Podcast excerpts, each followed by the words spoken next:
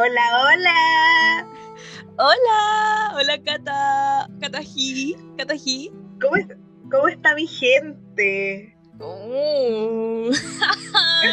Yo creo que la pregunta aquí es, ¿cómo estás tú? Sí, sí. Eh...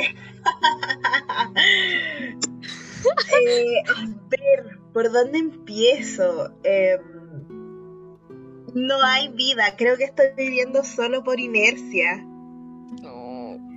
Oye, me, ha tocado eh, semanas, pero pero mal, mal. Les cuento lo, último que me pasó. Em, se supone que esta semana era eh, semana feriada, o sea, no feriada, pero semana de aniversario en el colegio. Entonces yo no, yo no iba a tener que hacer clases. Por lo tanto, yo el fin de semana dije, ya voy a tomármelo con calma.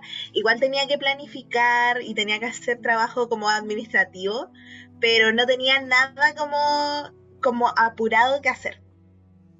Despierto y en la mañana, abro mis ojitos, me meto al correo del colegio y me dicen que se corrió el aniversario porque hubo un, accidente en el colegio, o sea, que involucra a una estudiante del colegio, y que por lo mismo van a correr el aniversario para la próxima semana. Por lo tanto, yo mañana tengo que hacer clases y el jueves igual, y ustedes creen que yo planifiqué algo. Nada, no tengo nada. Pero, espérate, ¿cuándo recibiste ese correo? Hoy día en la mañana. ¿Pero a qué hora? Eso, es lo que me importa. A las... Déjame ver, voy a corroborarlo aquí en vivo y en directo, en vivo y en directo. ¿Por qué, weón? Aquí estamos. Mira, a las 9 con 11. Ay, qué lata. O sea, en realidad la Lo peor de todo esto es que más encima, eh, como, como yo tenía otros planes para día, em, mi mamá se fue a, vacunar y a sacarle revisión, em, revisión técnica al el, auto. Entonces tuve más ¿Aló? ¿Aló? ¿Te perdimos? ¿Te perdimos? ¿Te perdimos? Hemos perdido a Kataji. Hemos perdido a Kataji. Quizás ella diga que, que yo desaparecí del chat, pero Kataji desapareció. Ahora está silenciada, ya, ya. Está aquí, pero no está aquí al mismo tiempo. Pucha, qué lata. Ya, Kataji. Hubo una gran parte en donde no te escuchaste. Dijiste, y entonces, y dejé de, escuchar lo que estabas diciendo. ¿Y ahora? Ahora sí, ahora estás aquí, está viva, Katají está viva, pero ¿a qué costo? ¿A qué costo? a, ningún costo. Preferiría estar muerta. ¿ah? Campaña aquí anti-suicidio, weón. No. Ay, sí, verdad. Perdón, pero es que esto ha sido demasiado. Yo de verdad que he sentido, no me gusta quejarme. Ay, en todos los capítulos me quejo por sí, No, pero eh, creo que esta ha sido una de las peores experiencias que tenía en mi vida. Espero que ningún estudiante escuche este podcast porque porque me, me echarían. Ay, me da, me da rabia igual cuando, perdón por saber, voy a decir algo que te está pasando a ti, pero a la vez no tiene nada que ver. Hay una TikToker que se llama Brittany Brodsky, ya a lo mejor dije mal su nombre, no importa. punto es que ella es TikToker, pues, y es muy influencer. O sea, es influencer en TikTok, en Instagram, qué sé yo. La cosa es que ella consiguió una pega y de la nada como ni siquiera como su jefe per se, sino como uno de los supervisores como que encontró su cuenta de TikTok. Y fue como, ah, así que tú tienes TikTok, como que haces contenido en redes y ella como, sí, porque sí, y la despidieron por eso. Como que la excusa que le dieron fue una excusa súper pobre, pues ella era como, pero, weón, yo no soy mi trabajo, yo hago otras cosas. ¿Qué esperan que uno como que no pueda quejarse porque lastima la integridad de, otras personas? ¿Perdón? Por esa weón me carga de, de los profes viejos porque dicen, una es profe 24-7. Y yo como, no, yo soy profe cuando entro a mi pega y cuando salgo yo no soy profe, o sea, podría dármela así como de superioridad porque cuando dicen eso como que siento como que se les infla el pecho, pero yo no, no, la verdad es que yo hago otras cosas. Soy una persona. soy un ser humano. Sí, pues, sí, lo mismo. Si sabéis que, eh, Buda, yo al principio, la primera semana de práctica, ¿para qué te voy a mentir? Iba como con, con zapatos así de, de persona adulta. Yo también tengo como... como ya así, bien arreglada. Después dije, ¿por qué tengo que andar todo incómodo usando esto? Y me empecé a poner zapatillas, po. Y he ido, pero todas las semanas como que voy un día con zapatos así de persona adulta y el resto voy con zapatillas. Y ah. sí, po. Pero la otra vez, como no me lo dijeron directamente así como, tienes que ponerte esos zapatos, pero me dijeron, y fue una profe y me dijo, uy, hoy día vine con zapatillas, no, no sé si, y, y no me han dicho nada, me dijo. Y yo le dije, ¿por qué no se puede venir con zapatillas? Porque yo no tenía idea tampoco que no se podía ir con zapatillas. Y me dijo, no, no los profes no tenemos permitido ir con zapatillas. Y yo como, ya, ¿qué onda? Como si por ir con zapatillas fuese más penca. Weón, sí, también le hacen eso a las enfermeras, como que no se pueden teñir el pelo. Igual tienen el pelo tapado todo el tiempo. Exacto, y, y, eso es lo que yo pienso, o sea, independiente si tuvieses el pelo tapado o no, como, eso no, no define cómo eres como, como profesional. Exacto, como, como que hay un ramo en la U que es como mantenimiento del dress code, como teñirte el pelo que tenéis que hacer, si tenéis tatuajes te los tenéis que sacar con con, no sé, con, con, con el corta uña. sí, weón. Sí, es como, weón, sí. Eh, conozco, eh, porque tengo una tía profe, que ya es media vieja, que ella tenía un colega que iba con shorts. Iba con shorts y nadie lo hueviaba. Mira, ahora creo que están exagerando, weón. Porque uno, uno no puede, uno no pueden esperar que uno respete el dress code. ¿Qué es esa weá del dress code por la chucha? ¿Qué onda, weón? Si yo quiero ir con zapatillas, quizás voy a ser una profe penca, además. No, no. ¿Qué van a pensar por los estudiantes de mí? A veces pienso que ah, como que a los estudiantes les debe importar una mierda, derechamente. Como que... Hoy, ¿Qué? Ah. perdóname, me, me está llamando porque sí, sí, de casa. sí, eh, pero, yo estaba hablando con el público. Ah, muchas gracias. Gracias. Continúa. Continúo. Que, ah, eso, que hay, debe haber como una parte de los estudiantes que debe ser como, me da lo mismo como vaya como la profe o el profe, porque en verdad importa un pico. Y debe haber otro grupo que es como, ya, pero si yo tengo que venir con falda, tengo que venir con pantalón así planchado, con estos zapatillas que tienen que estar lustradas bien relucientes. Y a mí no me dejan como tener el pelo un centímetro más largo. En el caso de los, de los hombres, claro que ellos deben de esperar que uno ande como marcando la nota. Pero igual, como que ¿quién piensa así, weón? Sí, po, es que igual ahora hay otro contexto de que ellos igual pueden ir como más flexibles como pueden usar ropa de color, eh, zapatilla y todo eso. Eh, pero yo igual pienso, me pongo en mi posición como ex estudiante y pienso que, por ejemplo, uno siempre veía a los profes tan cuadrados por vestirse como con ropa así, como con el típico pantalón de tela, como ese ah, tipo de ropa. Me eh, carga, me carga el pantalón tela, güey.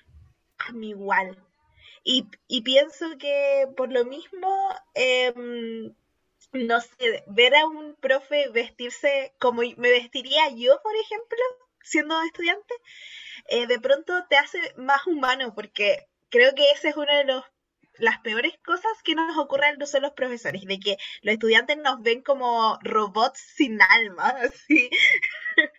Sí, creo que es como una de las reglas más buenas del, del colegio porque a nadie le importa. A nadie le importa. También lo que decían de que el uniforme era para no marcar eh, las brechas sociales.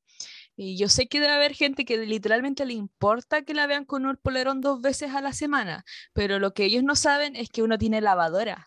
Y uno puede meter la ropa sucia, puede configurarla para que se lave, se seca eh, y te la vuelves a poner, porque es ropa que uno se, se pone más de una vez. No sé si ustedes lo sabían, que la ropa se puede poner más de dos veces. Entonces, como que igual eh, eh, era como, ya, igual tiene sentido, pero la verdad es que no, ¿a quién chucha le importa, weón? Como que, ¿qué me pues importa cómo vayas tu vestido? Sí, es tu, es, tu estilo. Ah, yo, por ejemplo, tengo eh, cuatro pantalones negros. Y todos son exactamente, o sea, no son el mismo pantalón, pero si tú los ves, para mí obviamente no son el mismo pantalón porque yo me los compré porque me gustaba.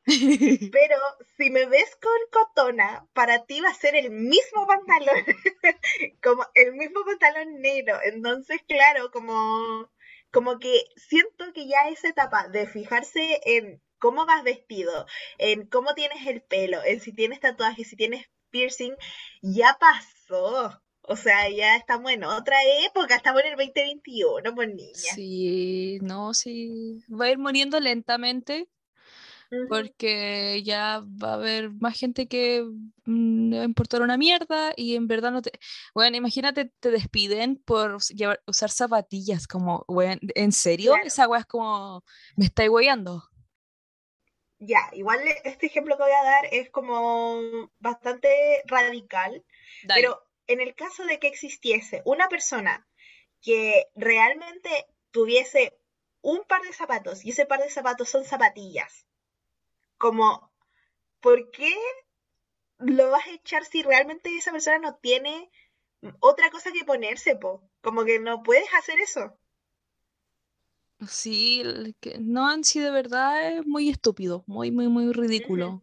Como que te... Nada, ya, por favor salgamos de eso porque más que, más que llegar a un, a un punto positivo en el, al final del camino, veo pura rabia, güey.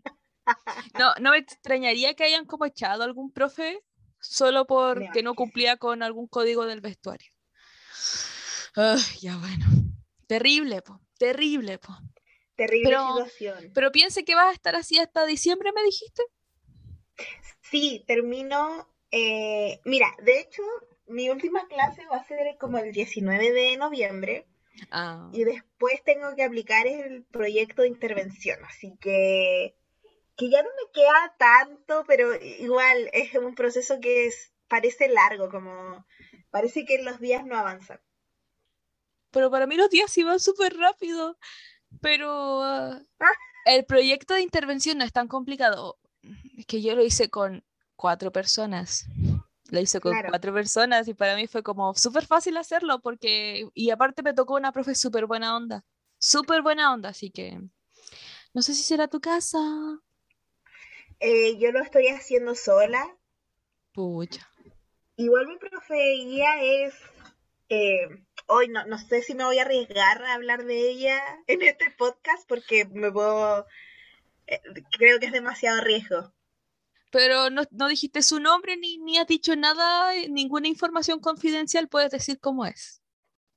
Ah, bueno, eh, es muy buena onda, es muy simpática, aparte es joven, entonces nos entiende.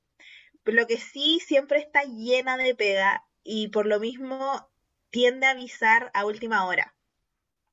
Y para una ah. persona como yo, tú sabes cómo soy, tú sabes cómo soy.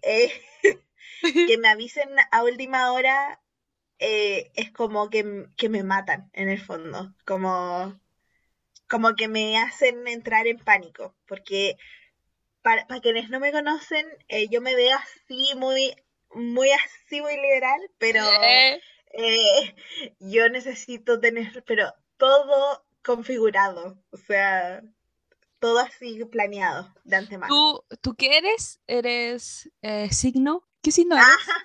soy Capricornio. Capricornio. ¿Tú eres signo de fuego? Oh, mira tú. Eh, la verdad que no sé qué significa eso. Yo soy signo de fuego, pero el punto es que mi círculo de amigas todas, menos yo, son signo de agua. Y, yo digo, ah, ¿qué, ¿qué, importa eso? Pero después cuando llevamos ese método a la práctica me doy cuenta, oh sí, Oye, estas son muy diferentes a las cosas que yo haría, ¿cachai? Mi, mi carta astral es así. Eh, signo lunar Capricornio, ascendente Capricornio y eh, solar Virgo. Estoy, estoy frita básicamente.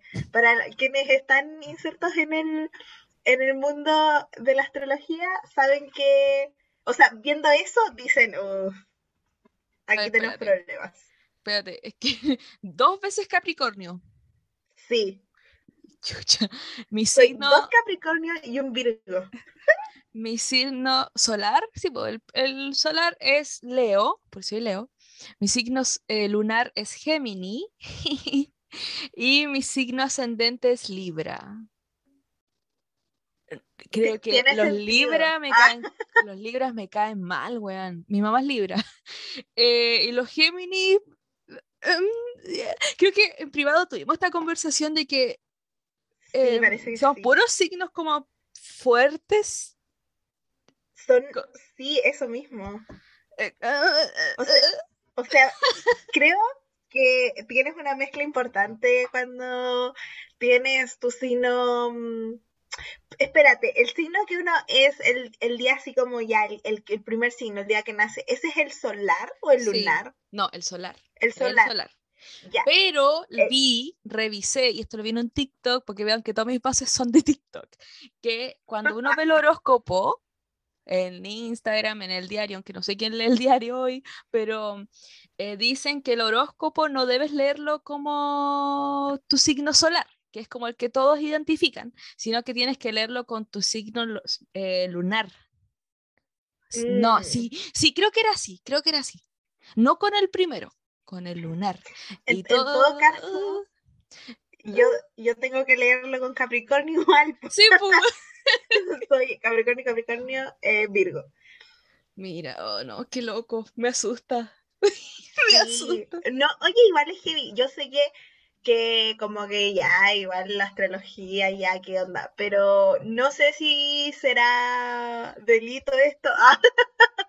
espero que hayan entendido la referencia. No sé si será eh, real o no, pero a mí al menos yo me identifico caleta con. con... que me acuerdo del video. bueno, pero les decía que me identificaba caleta con, con mis signos. Tú igual, yo creo. Yo, yo sé que tú igual porque Leo, eres muy Leo en el fondo. A mí me han dicho que no soy Leo, una Leo pesa. Porque uno piensa, quiero que los leos son pesados. Me han dicho que yo no soy así, no soy pesada. Pero yo, yo sí siento que soy un poquito pesada, pero no tan pesada como. ¿Has mm. cachado? Espérate, antes, antes de que me, me des tú otra, una respuesta. Que siempre en los horóscopos que hacen en Instagram, como ya, tu horóscopo en base a los personajes de, no sé, Mingers. Y ya, y ponen como que la Regina es Leo. Y yo como, pero yo no soy así siempre que he leído esas weas, rara vez me identifico con el Leo, el personaje que me ponen ahí. Pero nunca, yo miro esa wea y digo, yo no soy así, y me enojo. Mientras los otros comparten, así como, sí, soy yo. Yo no puedo porque no me siento para nada identificada. Así que. Em, hay un, hay un hoyo en la quizás, Quizás es porque igual tu, tu lunar es Géminis. ¡Ay! ¿Qué, ¿Qué significa eso? Búscalo. Ah. ah. no, pero yo, yo que comparto contigo, bueno, tus otras amigas también, también te conocen así, pero yo sé que eres Leo en el sentido de que eres muy eh, llevada a tus ideas, o sea, eres, eres de una línea y es muy difícil sacarte ahí. Sí. y sí, también la verdad eres, un, un poquito selfish. Ah. No. No. No, no, no, no, no, A eso es lo que me refiero. Ah. Yo soy la madre Teresa, conchetumare. Yo soy pariente del padre Hurtado. Eso. Demasiada onda depositada en un ser humano. Oye, eh, esto es nada que ver con lo que estamos hablando, pero sí, ¿quieres, ¿quieres sentirte eh, peor aún con lo que has logrado con, con 23 años, 24 años. Bueno, ¿qué edad tengo? Tengo 24. 24. Ugh, Sí, 24. sí, conche tu madre. Ya. Ugh, ¿Cachas a la Tati Fernández? Que es como una TikToker. Ah, mi hermana Eh. grita aquí de fondo que sí. Sí, es Y que dice que puede que sí, puede que sí, pero tendría que verle una foto. Tendría que Además que sí, salió en rojo. Ya, pero ¿cuál es de todas Ya, las rojos? filo. Ya, cuéntame, cuéntame. rojo. Cuen- Tiene, tiene 17 años. Y tiene casa propia. Ya la cacho, ya sé quién es la cacho. Me salió como la noticia. Y ahora digo como, tengo 24 años y todavía no puedo terminar la U. Weón, no. Así No, eso de es- este hoyo. Eso es tener buenos agentes, no, di- no digan que esa buena no tiene Sí. agentes. Ah, Además, sus agentes son los mismos papás, en bola. Por, Pero. por favor, difundan, difúndanos luego para tener casa propia. oh, we- ¿Sabéis que yo me veo, yo me veo con casa propia, sí, de verdad, de corazón. ¿De pero no, verdad? no lo veo en un Yo futuro no. cercano. Yo no lo veo en un futuro cercano. Ya es Yo un sí- dolor de guata. bien sincera, no. Chuta. No, yo, yo, yo me veo eh, arrendando por el resto de mi vida. No sé, también me No. veo ahí, pero yo, yo sé que lo voy a lograr, aunque tenga, aunque tenga como 10 años más. Lo voy a lograr. Porque yo creo, yo sé que dentro de sí. mí lo voy a lograr. Ah, I want to believe. Ya, I want to believe. Hoy, ¿por qué estamos aquí? Porque estamos grabando nuestro podcast mensual. Of course. y llegó tarde, pero llegó. Nuestro Sí, podcast, porque responsabilidad es nuestro segundo nombre. Este podcast no es un especial como el anterior. Que estuvo bueno el otro especial, no sé tú. Mientras lo editaba yo dije, oh, mira. Mi, Solo, buena- solo quiero decir esto. Tu madre. Madre pu- pu- tu madre. madre pu. Buena, mientras editaba ese podcast me decía, ay, weón, hablé como la callampa, hablé muy mal en el podcast, no, no por, por las groserías, porque ya están internalizadas en mí, sino que no podía expresar mis ideas sin hacer esto. Y ahora quiero hablar más fluido, aunque no me salga. E- ese es mi plan, la esa es la meta. Pero bueno, antes de que se me trabe la lengua, eh, voy a decir de quién, aunque ustedes ya lo saben porque ya está, debe estar en la descripción, eh, de este director del cual vamos a hablar. Muy versátil, no sé si tú estarás de acuerdo, pero no se rige por una sola línea, como que le gustan hartas cosas. Y estoy hablando de el director de cine y guionista Kari Yoji Fukunaga. Yo al principio pensaba de que eh, Fukunaga era, dije, ah, ya, es japonés. El tiro, dije, ah, es japonés. Y revisando la, revisando la Wikipedia, como lo haría la Yasna Proboste, me di cuenta de que, claro, su papá es japonés y también su mamá es sueca. Chucha. Eso. No pensé que esa. ¡Ay, qué raro! Pero qué bacán. Ah, y se crió en Estados Unidos. Mm, Mira tú. No, qué, qué mala suerte, bueno. Qué mala suerte. Que tu papá sea Em, sueco. Mm, qué pena. Para que tu papá sea Qué japonés. pena. ah, Qué pena no poder tener eh, la nacionalidad chilena. Qué pena de lo que se pierde. Oh, weón. Deberían envidiarnos. Em, Ay, chilito, weón. Tantas Aquí, cosas. aquí el vivido contraste de, de lo, de, de lo que decimos nosotras. El, el podcast pasado, vean películas chilenas, los Sí, chilenos güey. buenos. Oh, pero bueno, dijimos, dijimos esa wea y pasó lo de Iquique. O sea, yo sé que eso lo dijimos el mes pasado, pero parece que uno da un paso adelante con, de- con decir, chiquillo, lo, lo que es chileno es bueno y Chile avanza como 10 pasos hacia atrás, weón. Sí, La es, cagó, es terrible. weón. ugh, no, weón. Chile, Oye, es una- Chile es The Office. Es una Sí. sitcom. sí, pero ¿sabéis que no es, la, no es The Office la versión gringa, es The Office la versión eh, ¿cómo ¿Cómo se llama? ¿no? Sí, la Office. La Office. Con el Luis Ñeco.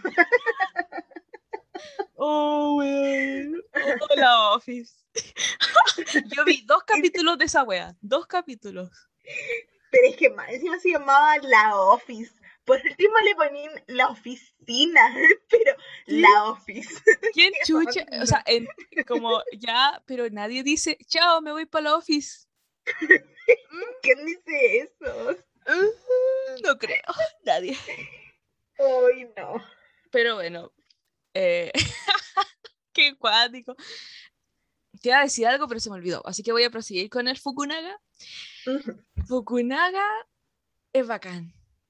Porque Fukunaga hizo Jane Eyre. Y a mí me encanta Jane Eyre. Yo sé que me estoy adelantando, pero solamente quería recalcarlo. Fukunaga escribió la primera It. Yo no sé si tú, Cata, viste It, pero la de los cabros chicos. pero ese weón, a lo mejor estoy como generalizando, pero como que el weón se nota que sabe, sabe trabajar con, con cabros chicos, como que conoce a los cabros chicos. Eh, Me saca buenos diálogos con los cabros chicos. Yo sé que It la dirigió Andy Muchetti, pero el weón la escribió y se sabe que la primera es buena porque los cabros están súper bien elegidos, casteados y todo lo que hacen es bacán. Y en Beast of No Nation es como lo mismo, pues, porque el protagonista es un niño. Y en Sin Nombre son como adolescentes. Ni siquiera diría que son como adultos. Entonces igual me parece interesante de que tenga manejo con, con, con los menores, digamos. No sé qué piensas tú. Eh, sí, o sea, bueno, yo eh, en vista de It y Beast of No Nation, porque eh, sin nombre no la vi, pero Ay, eh, pienso que, que fue muy lindo, es que no me quiero adelantar, pero fue... Ay, siento que voy a dar un spoiler de Beast of eh, No, No, Nation. no, no, no, no, no. No, ya. Lo que iba a decir es que es muy eh, profundo el manejo que tiene con este cast eh, de Beast of No Nation. Creo que definitivamente el trabajo que hizo ahí fue, pero así mm, con pinzas, porque es un tema súper complejo de tratar, son imágenes súper fuertes, pero aún así uno como espectador logra, no sé, como, como no sentir odio por esas personas, por esos niños, sino que sentir una empatía, pero total. Creo que, que con- concuerdo contigo con que su trabajo con cast, eh, con cast, no con, con cast, sino que con el elenco. Eh, El cast. No quiero decir cast de nuevo.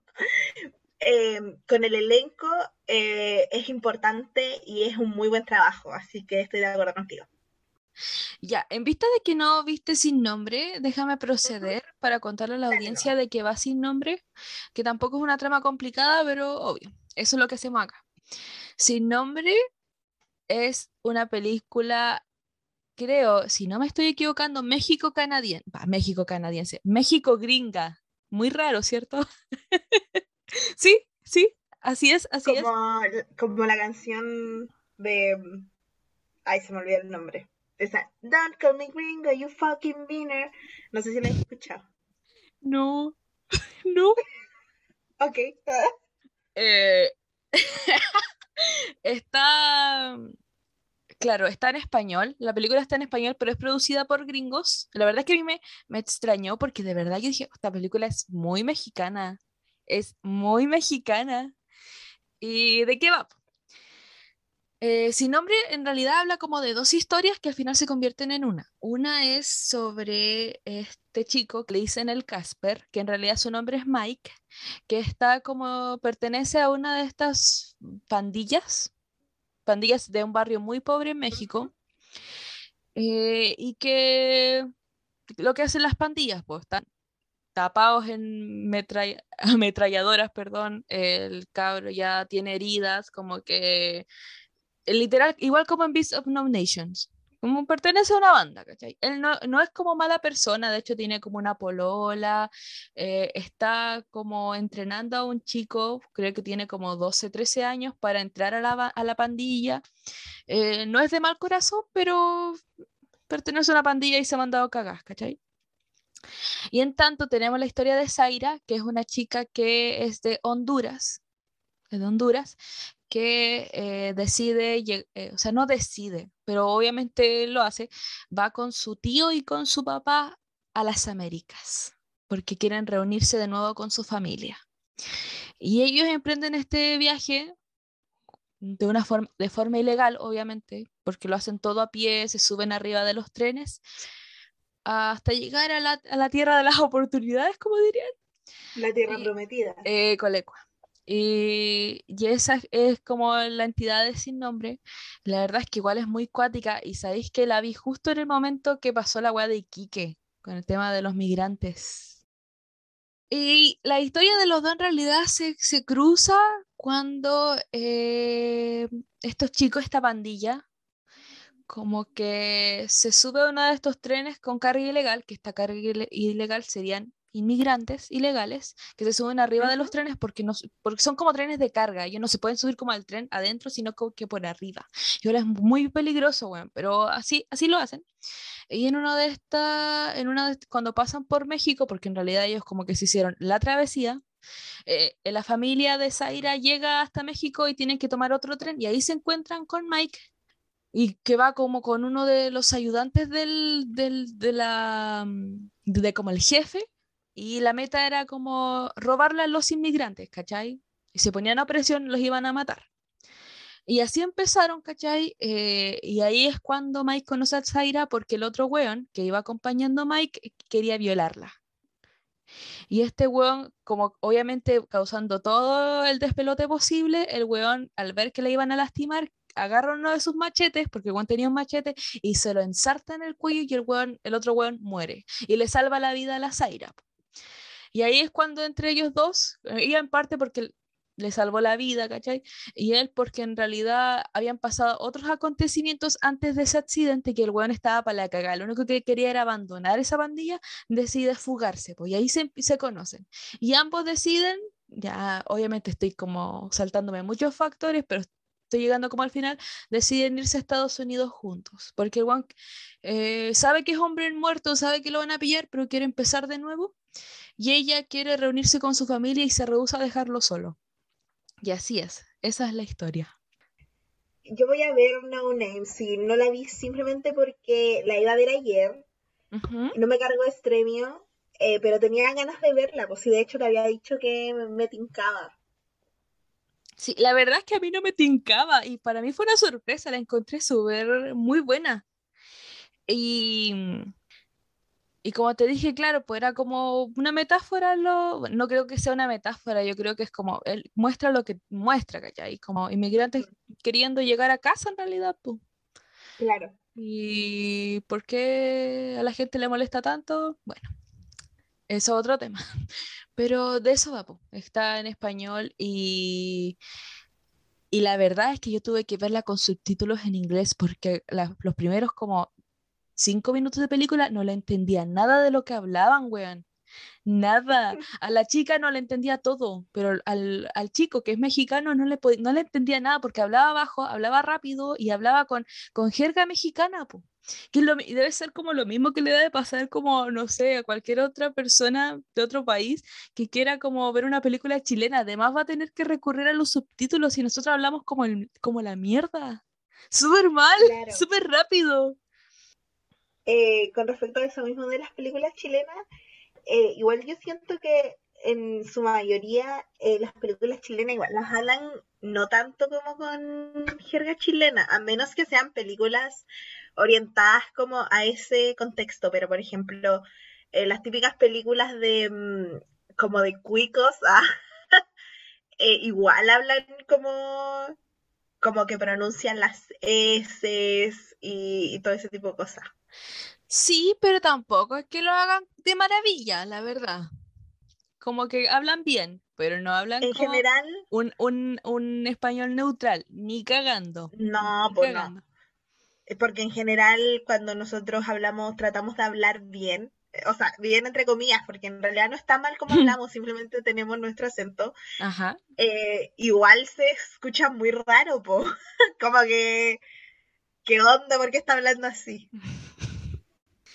Bueno, pero eh, claro, po, está como el cine orientado a ese tipo y otro que no, po. Pero cuando es así, que es como que sin nombre se va, se va por esa rama, es como muy complicado y me dio risa porque haya tenido que hacer eso, porque es como ya si hablamos español, deberíamos comprendernos, pero no, no, no pude, no pude, no pude. Pero me gustó mucho, me gustó mucho como la historia, eh, ningún momento se, se torna aburrida y solo esperas lo mejor, lo mejor, solo, solo no quieres que sufra. De hecho, como lo escribí en mi letterbox, como que esta película es como estas que verían como los papás. Como es, es la una de la mañana, están haciendo zapping y empezó esta película, se van a quedar pega viéndola. No sé tú, no sé si tu mamá ve como películas, muchas como películas en español, como de otros países, pero a mi abuelo le encantan como las películas mexicanas, entonces yo dije, ah, hasta se la podría mostrar y se quedaría pegado viéndola porque es muy... sabe a qué público quiere llegar. ¿Qué, qué nota le das a No Name? No Name, oh, de hecho yo tenía como una libretita, ¿dónde la dejé? Ah, se llama No Name. Bueno, sin nombre, buena, dile sin nombre si está en español. Eh, aquí Yo está. le digo como quiero. Ah, mentira, mentira. sin nombre le puse un 7.5. 7.5. Buena, buena nota, buena nota. Sí, su notita comprende, comprende. Me, me gusta, me gusta. Em, ah, y si no me equivoco, ah, aquí está, citando la de Wikipedia como la Yasna Proboste que soy, esta película ganó el weón como mejor dirección en drama. Sí, es una categoría rara en el Festival de Sundance en su momento. Así que tiene un premio de Eh, Sundance la película, así que muy bien. ¿Qué, as- qué, qué aspecto que lo tomarías como negativo? O sea, algo como que no te haya gustado tanto. O toda Eh, te gustó, está, sí. perfecta. No, porque si estuviese perfecta lo hubiese puesto el día. Claro. Siento que igual se alarga mucho, sobre todo la primera hora. Que si uno de verdad, como que uno, eh, dicen que si uno no engancha los primeros como 10, 20 minutos de una película, no voy a, no voy a terminar de verla. Eh, yo igual no trato de seguir esa lógica porque mm, si no, no me hubiese quedado viviendo sin nombre. pu. Para mí la, la media hora, la primera media hora es como que pude, pudieron haber sido sub- eliminado como 10 minutitos sentía que había mucho de, de fondo que en realidad no, no me daba gran aporte, que no sé, como la presentación de personaje en realidad. Mm, Ya. Quizás la de él estaba bien, pero la de la niña era como, ya, como que todo este viaje en donde caminan hasta México no me sirvió de nada, como, ah, ya están caminando porque son inmigrantes ilegales, no pueden usar como vehículos, qué sé yo, puede, tienen que pasarlo más desapercibido, lo entiendo, pero igual había partes que era como ya, y así ya entendí, pasemos a lo más importante. Así que sí, igual se me, se me hacía como que alargaba, pero después nada, nada, nada, nada, nada, nada. Ah, y el chico actuaba súper bien, eh, el protagonista masculino actuaba súper bien, ella no sé tanto, la verdad, pero no actuaba mal, pero como que él actuaba mucho mejor que ella. Todo lo que tengo que decir. Ah, y esta película es del año 2009 y yo la vi en Stremio porque no está en ninguna plataforma de streaming, pero ya venimos recomendando Stremio hace caleta de rato, así que. Sí, pues Ya ya, deberían tenerla, pero estudiar. De hecho, la última vez que me conté con las chiquillas, como que la Tamara me dijo, ¿y qué es Stremio? Y yo como, ya. Listo. Y yo como, es como Popcorn Time, pero es otra, otro programa. Es otro programa. Ok, yo fue, ok, ok, ok, ok. Ya, Cata, pro- procede a la siguiente película. Eh, como vamos por año, voy a proceder con eh, esta película favorita de, mm, de nuestra eh, amiga, la Caro. Ah, Bueno, no digáis a Mika, nos van a, nos van a cerrar el podcast por los derechos de autor, ¿cachai? no, no. amigua, la amigua. La amigua, a nuestra amigua. ya, tú ahí aplicáis edición. nuestra amix, así, así te tengo en Instagram, así que la amix. Sí, o sea, en WhatsApp. Ya. Eh... Esta película se llama Jane Eyre, y es del año 2011. La pueden encontrar fácilmente en HBO Max, em, siempre y cuando lo tengan. Eh, ¿Y eh, de qué trata? ¿De qué va esta película? Jane Eyre es una niña, entre comillas, huérfana, que vive con sus tíos la verdad es que yo no sé si ella es inquieta, derechamente no, no encontré que fuese inquieta, pero su, su tía en específico y su primo le tenían un odio bastante particular a Jane Eyre y la verdad es que la trataban súper mal. No era mala, se defendía no, nomás. No era mala, eso. Y siempre la pillaban como con las manos en la masa en el fondo, como defendiéndose. Por lo mismo, a ella la mandan a una escuela como un reformatorio, en donde se le enseña a las niñas a ser señoritas. Eh, eh, obviamente estamos hablando de una película de época, eh, de los años 1800 serán, ¿no? Eso creo, o sea, es que no, me había puesto a reflexionar en esa wea. Calma. Es que también tenemos que ver en qué momento fue escrita.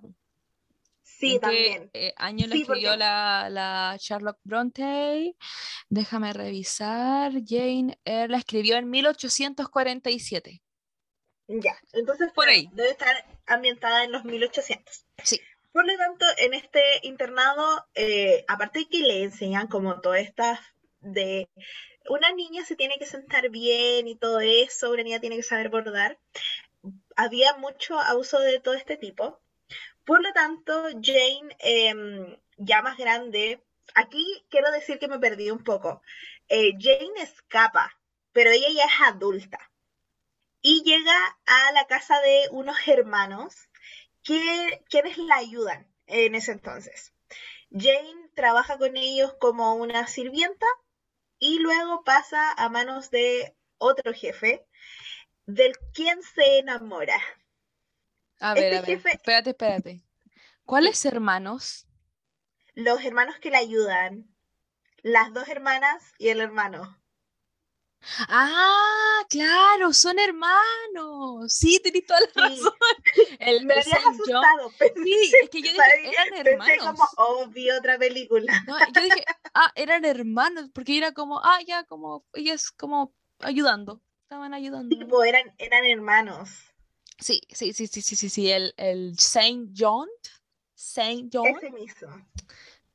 Bueno, eh, resulta que pasan a manos de este, ella en, general pasa a manos de este nuevo jefe, interpretado por nuestro amorcito, Michael Fassbender, pero debo decir que este Michael Fassbender no me gustó tanto. Ay, a mí sí, porque me, gusta, me, me, encanta, me encanta Michael Fassbender. No me tanto en este, en este. Me quedo con la imagen de Fish Tank. Precioso, ya. Yo, pero que weón, eh, si tenéis si tengo que sacar a uno, obvio que le dijo al de Jane Eyre, el otro weón era un coche su madre, pues este era pesado nomás. Ay, bueno, sí, pero estoy hablando de las cosas básicas. Ah, estoy hablando de forma básica. Ok, ok, go ahead. Eh, entonces resulta que se enamoran. A todo esto es muy bacán ver como esta relación tan sana, porque uno acostumbra a ver en películas de época relaciones, pero pésimas, ¿ya? Eh, en este caso, esta relación es muy eh, bonita, muy todo color de rosas y todo eso. Pero pasa que eh, su jefe escondía un, un, secreto y es que él estaba como en la quiebra, ¿cierto? Sí. Y más encima, él ya estaba casado con otra persona, una mujer que se había vuelto loca. Cucu, Dale. cucu, cucu, cucu. Y esto le rompe el corazoncito a la pobre Jane. Eyre, interpretado por la mía Wasikowska. Wasikowska. No sé si lo Wasikowska. Wasikowska. No, Wasikowska. Wasikowska. Sí, sí, sí, sí. Ya. Bueno, la cosa es que em, Jane, con su corazoncito destruido, arranca nuevamente y regresa a la casa de estos eh, hermanos, de los hermanos que le ayudaron al inicio. A ver, a ver, aquí creo que tú te estás confundiendo. Ya. ¿Por qué te lo digo? Porque las escenas del principio, en realidad no son las escenas del principio de Jane, es eh, la, la, película comienza cuando ella escapa de Thorfield, cuando ella se entera del, de las cagas que pasaron con Rochester. Ella huye de él. Sí, tienes toda la razón. Por eso está para porque se va llorando, ¿cachai? En la lluvia, poco menos con fiebre, y ahí conoce a los hermanos, conoce al, al, Jamie Bell, Jamie Bell, al Saint John, y, y, ahí eh, ella empieza a trabajar como profe. Pero después la historia va al pasado y cuando empieza a trabajar en la mansión Fairfax, o sea, donde el Michael Fassbender, ahí sí, por ahí va la historia. Hace ese, no acuerdo cómo, cómo se llama, eh, son como flashbacks. Sí, son, son flashbacks. Sí, ahora tiene mucho sentido. Eh, Así que sí. Este, sí, este aporte. Ya. La cosa es que Jane Eyre eh, termina siendo millonaria porque su tía murió y le dejó todo sus, su herencia a Jane Eyre. y la película finaliza cuando se encuentra con Michael Fassbender nuevamente. No voy a dar detalles del estado de Michael Fassbender porque no quiero entrar en ah, spoilers. no, pero claro, como sí, sí, lo entiendo. Sí. El, el Saint John quería pedirle la mano a la Jane Eyre, pero ella seguía amando a Rochester. Sí, tenía el corazón partido, pero lo seguía amando y ella nunca le importó la plata tampoco. Y la verdad es que en un momento de la película ella le dice a la Judy Dench, me encanta la Judy Dench, que ella nunca había hablado con un hombre jamás y ella pensaba que su vida se iba a reducir a la nada, a estar como encerrada. Y volvió con Michael Fassbender. en realidad. El amor es una magia. magia. Y, y para mí tiene sentido, es que yo soy una persona romántica, yo soy una persona romántica cuando él le declara que él, está enamorado de ella y ella como que se tenía que guardar sus sentimientos, pero al final igual se los revela. Ella, ella vino al mundo a sufrir. oh, Se le muere su amiguita. La trataban como la callampa en, en, el, en la escuela, como eh, institución, era como un reformatorio qué triste, weón. Como que nadie le mostraba un ápice de cariño. Y el Rochester no es que fuera la persona más cariñosa del mundo, pero se iba abriendo con ella y ella sentía que podía vivir del afecto. Y no, porque siento una traición y uy, ese está completamente justificado. Y ella pudo haber dicho, ya sabes que me caso con el cura. No, no era como un cura. Era como un cura, pero no era como un cura. No sé cuál es el nombre de, eh, del Saint John. Eso tienen un nombre. Lazarillo, no, ni, siquiera lo Lazarillo. No, no es Lazarillo.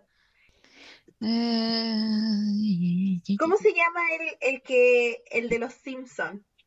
Reverendo. ¿Colito? Reverendo. Ah, ya, era como, sí, tiraba para allá. Ella pudo haber dicho, ya sabes que me voy, me caso con él si él no me trata mal como que es muy bueno conmigo, me dio un trabajo. Y yo no sentí que él fuese su jefe. Él, ella trabajaba, él le consiguió un trabajo, qué sé yo, pero tampoco lo vi como que fuese como un, él fuese superior a ella, más que nada lo sentía que eran como, tampoco diría que eran como amigos, pero tenían como una relación como equitativa. Claro. Ella sabía que él eh, tenía como un cargo, obviamente, pero Tampoco es que ella como que se agachara ni mucho menos. Era una, era una mujer recatada, muy refinada. Sí, porque después de haber estado en esta escuela, niña. Oh, no, me, da pena.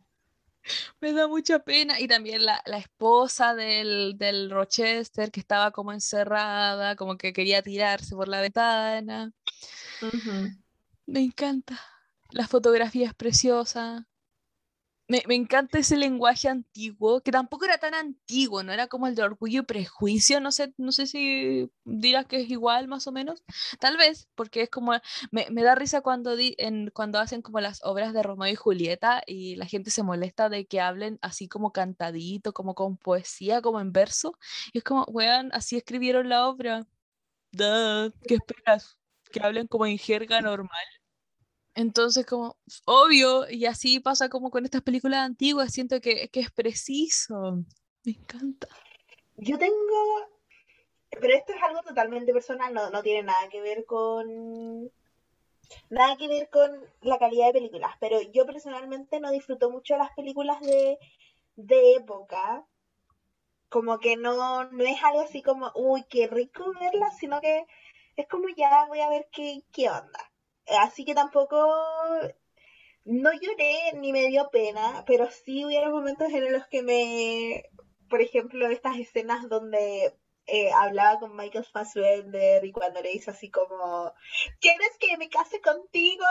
y así, bien, aplaudiéndole al pantalla. No, y cuando se, y cuando se besan, ese es un detalle que, que me gusta, que lo hacen como con mucha pasión, considerando que ambas son personas muy recatadas, como de verdad se deseaban mucho.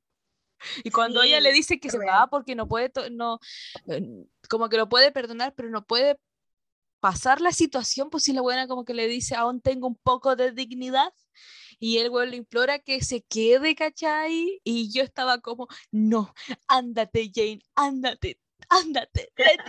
Pero al mismo tiempo estaba como, perdónalo, por favor. Eh, pero igual me gustaba eh, Sant San Jane, ¿así se llama? No, Saint, Saint John, era John. Saint John, así Saint Jane. no lo encuentro tan lindo. Ese actor lo encontraba tan lindo, tan lindo. De hecho, mi amor por Michael Fassbender en esta película bajó porque dije, no, es que Saint Jane es precioso. Saint John. Saint John. Uy, perdón. No, eh, yo tengo un crush con Fassbender, sobre todo cuando hace personajes pesados, sobre todo. ¿Para qué, ¿para qué te voy a mentir? Como que e, es especialista en ese, porque tiene un cierto sex que no pasa desapercibido. Me fascina, sobre todo en este personaje. No me, no me puedo haber imaginado otro, otro actor que hubiese interpretado ese rol. La verdad es que le tengo un cariño brutal a esta película y yo tampoco soy muy de, de no sé, los romances de época me gustan, pero no, soy fanática. Si aparece una película como que digo, ah, la podría ver, no sé.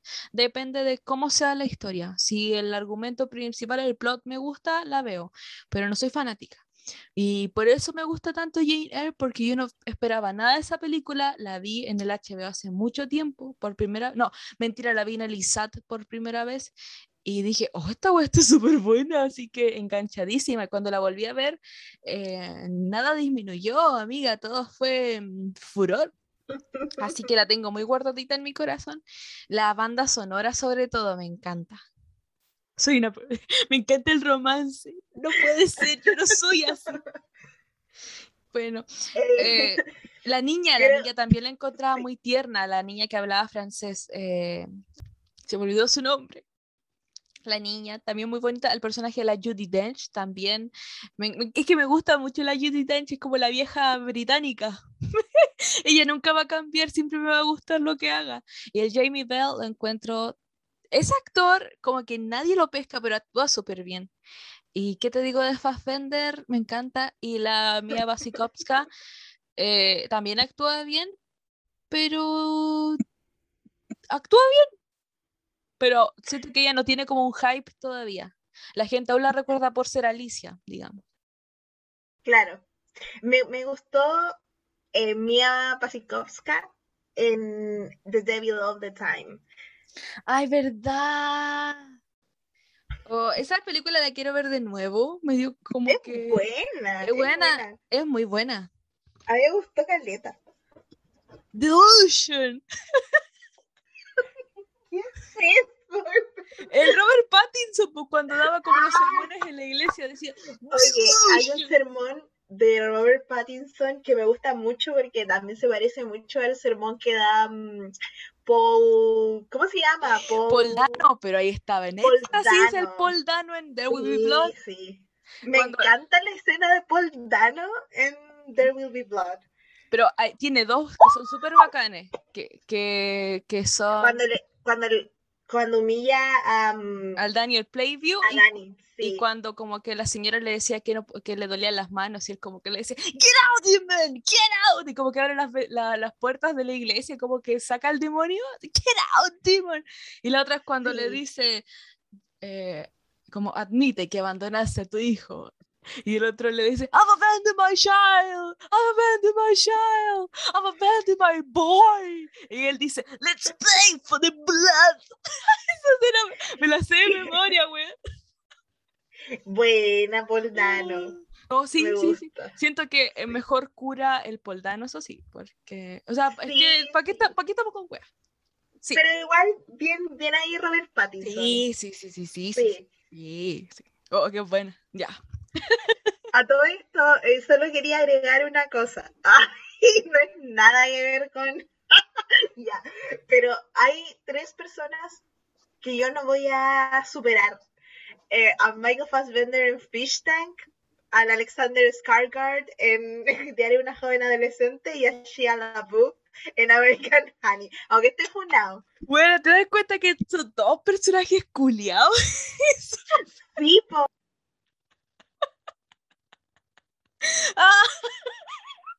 Así es una, así es una, como que.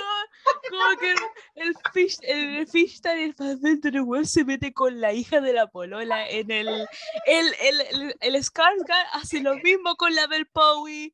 Exactamente lo mismo, güey.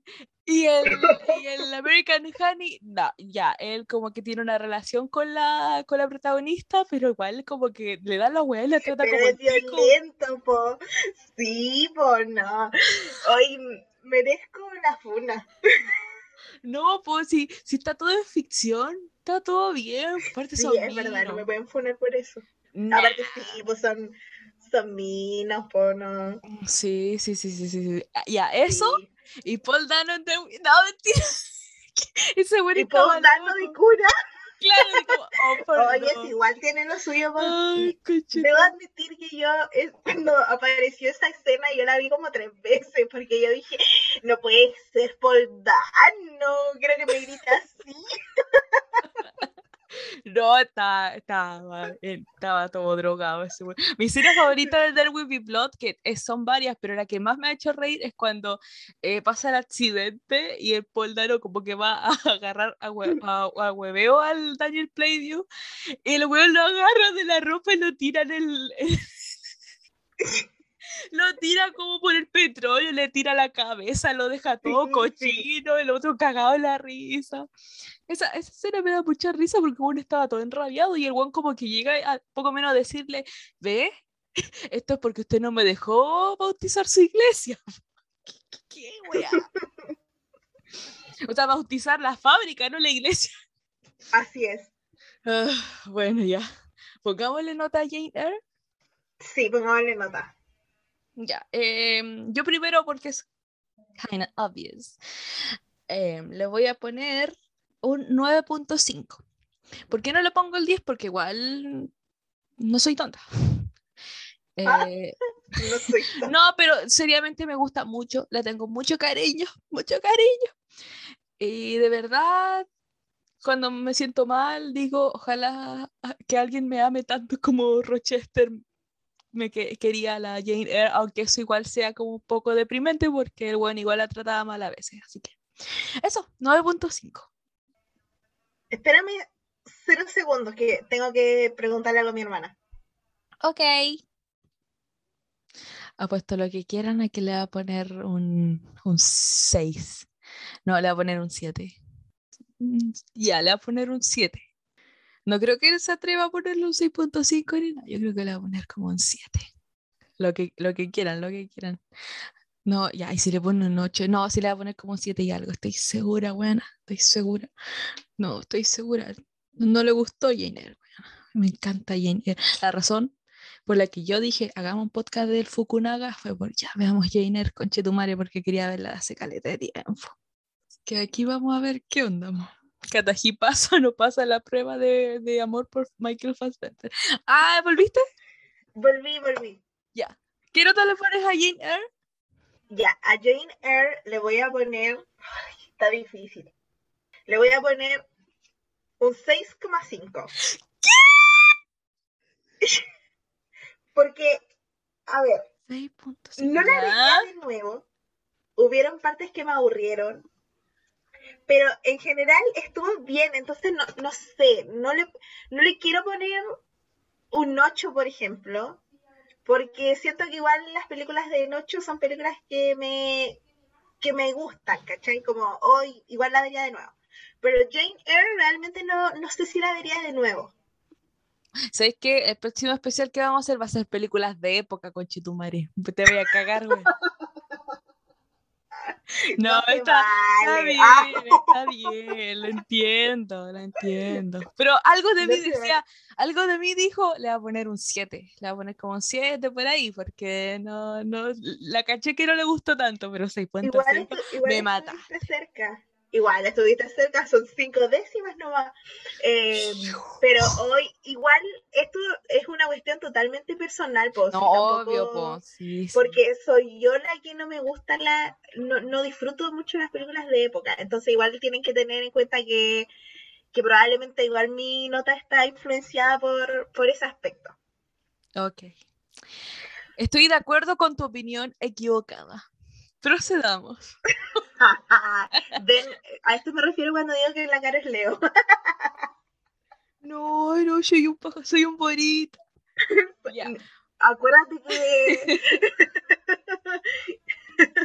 que ahora las, las am- ami- amigos son de Sí. Spotify. Así que nos van a bajar de.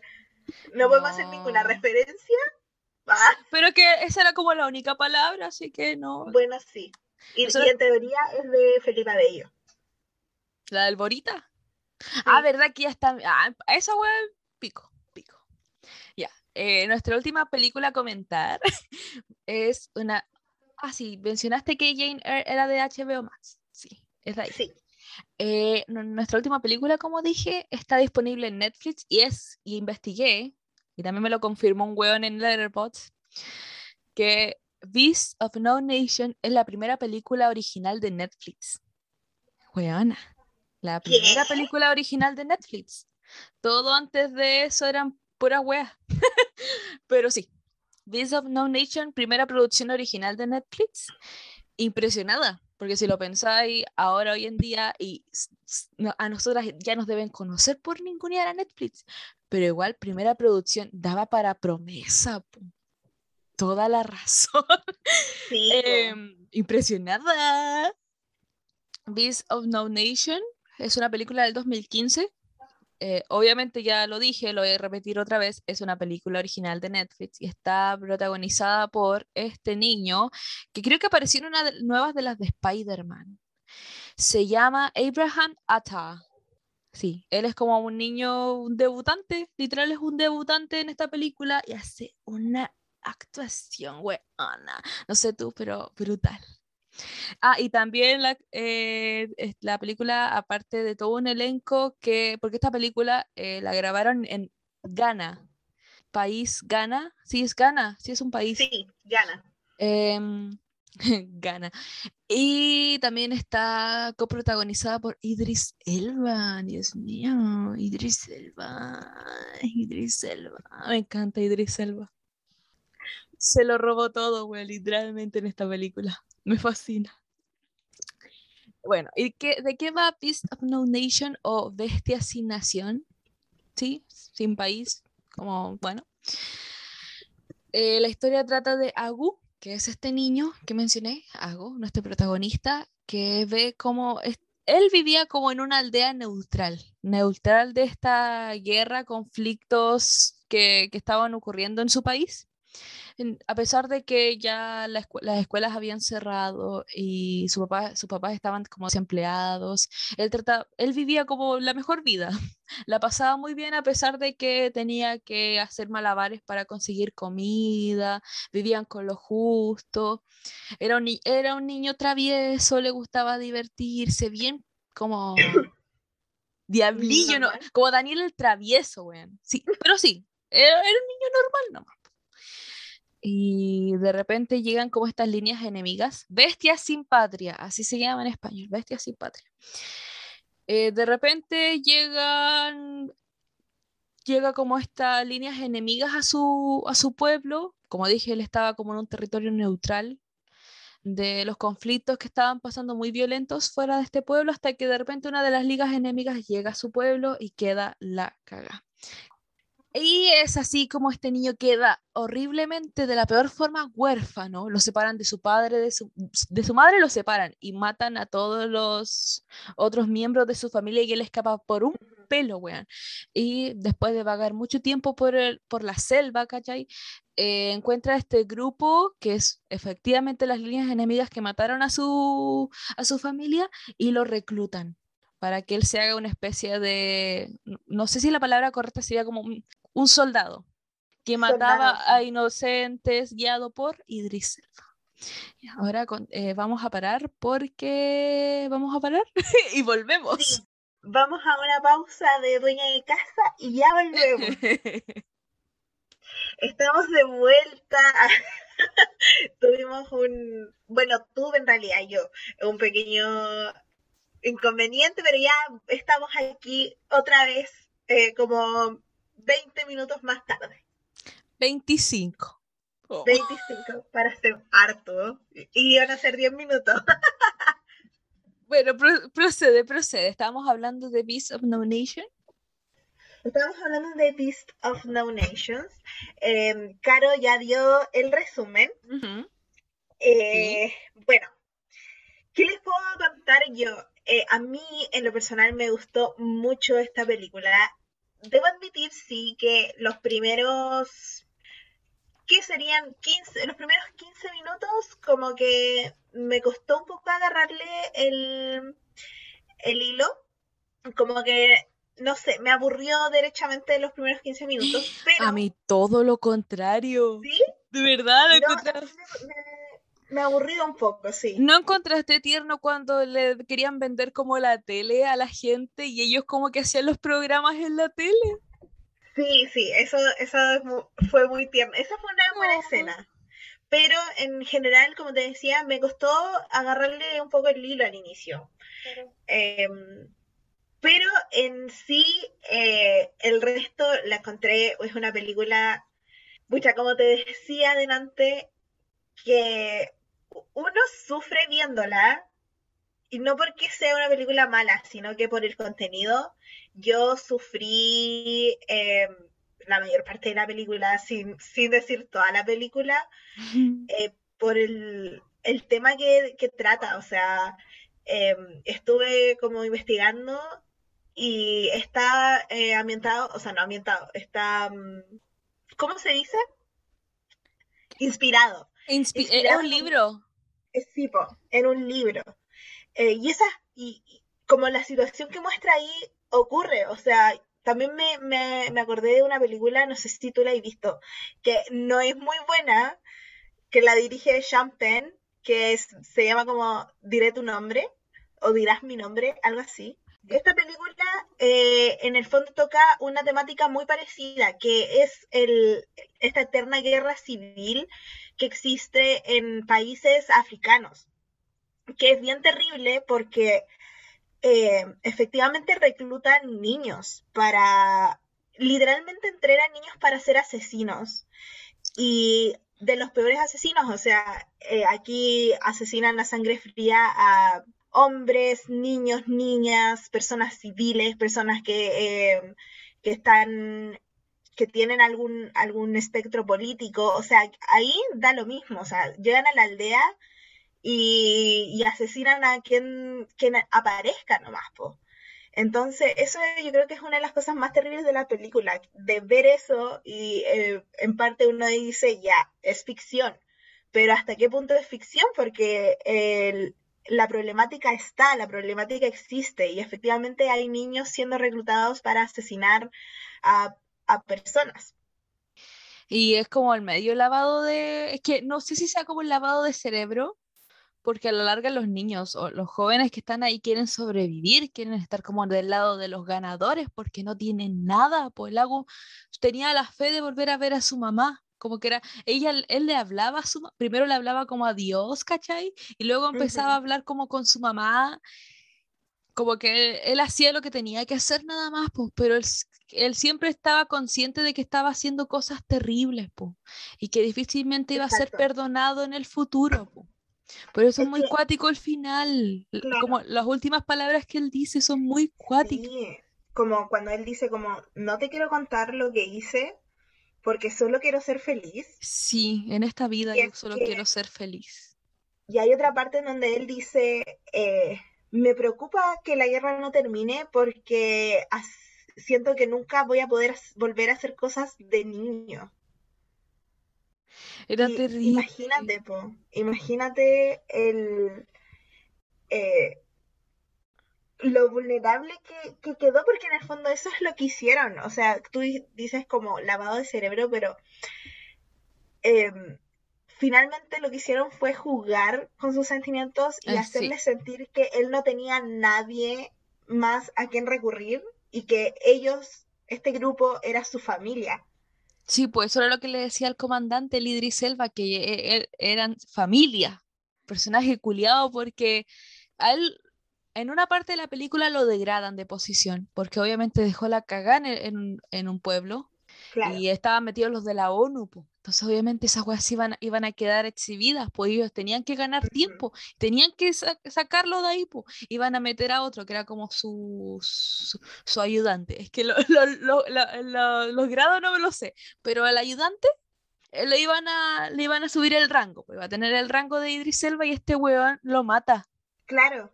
Lo, lo mata y, obviamente dice, él, él, dice que no es él, ¿cachai? Y acusa a una, a una chica de haberlo matado, pero no quería perder ni pan ni pedazo, pues, y, y se daban cuenta, los soldados se daban cuenta, al final lo terminan abandonando porque se quedan sin nada. No, pues no había, nada, y en el fondo tampoco tenían nada más que perder, o sea, ya lo habían perdido todo, eh, y tenían que, que, hacer eso. Yo sinceramente pensé en algún momento que... Eh, que Agus iba a volverse con... ¿No ves que hay una parte en donde como el, más grande de los chicos le dice como, somos guerreros, estamos hechos para combatir, tenemos que volver? Yo de verdad pensé que Agus eh, iba a volver. Y un como pequeño felicidad que me dio esta película fue ver que Agus eh, no se fue y se quedó ahí Sí, se quedaron como, como una especie de refugio para niños. No quiero decir que era como un cename, pero los protegían ahí, pues protegían a, los menores en ese lugar, que era como una pareja que lo, que lo sostenía. Y no, pues sí, él, e, él hacía las cosas porque era eso o morirse, ¿cachai? Pero nunca él estuvo tan comprometido, o sea, le gustaba recibir atención del Idris Elba, obviamente quería sentir a alguien orgulloso porque es un niño, weón. Pero al final de todo, él estaba súper claro de que no, no le convenía nada y aparte él quería salir hace harto rato de, de ese ambiente, pues. Y el caso de como los amigos que deciden volver porque no conocían otra cosa, pues en el fondo igual eh, yo pensaba como Agus sí tenía un sí tuvo como una vida antes del de que lo reclutaran porque él sí tenía sus amigos y vivía como en la aldea con su familia y todo. Entonces en realidad él sí conocía otra realidad pero supongo que los otros como que en realidad no realmente ellos no conocían nada más no, sí, por eso. Él sabía que no era una buena persona y por eso al final es como que él quiere olvidar todo. Quiere, quiere, quiere, no sé si querrá volver a ser niño, pero quiere volver a sentir felicidad. El Strika. Y pensaba, Strika pudo haber estado ahí con él. No, eso me dio mucha pena. Y también tengo una duda con una escena, ya este es un lado acuático. En una escena cuando el Idris Selva le pide que vaya a hablar con él, porque el chico como que encontró una piedra, que en esa piedra había como drogas, no sé exactamente qué material era ese, pero se lo, se lo tiraban por la nariz.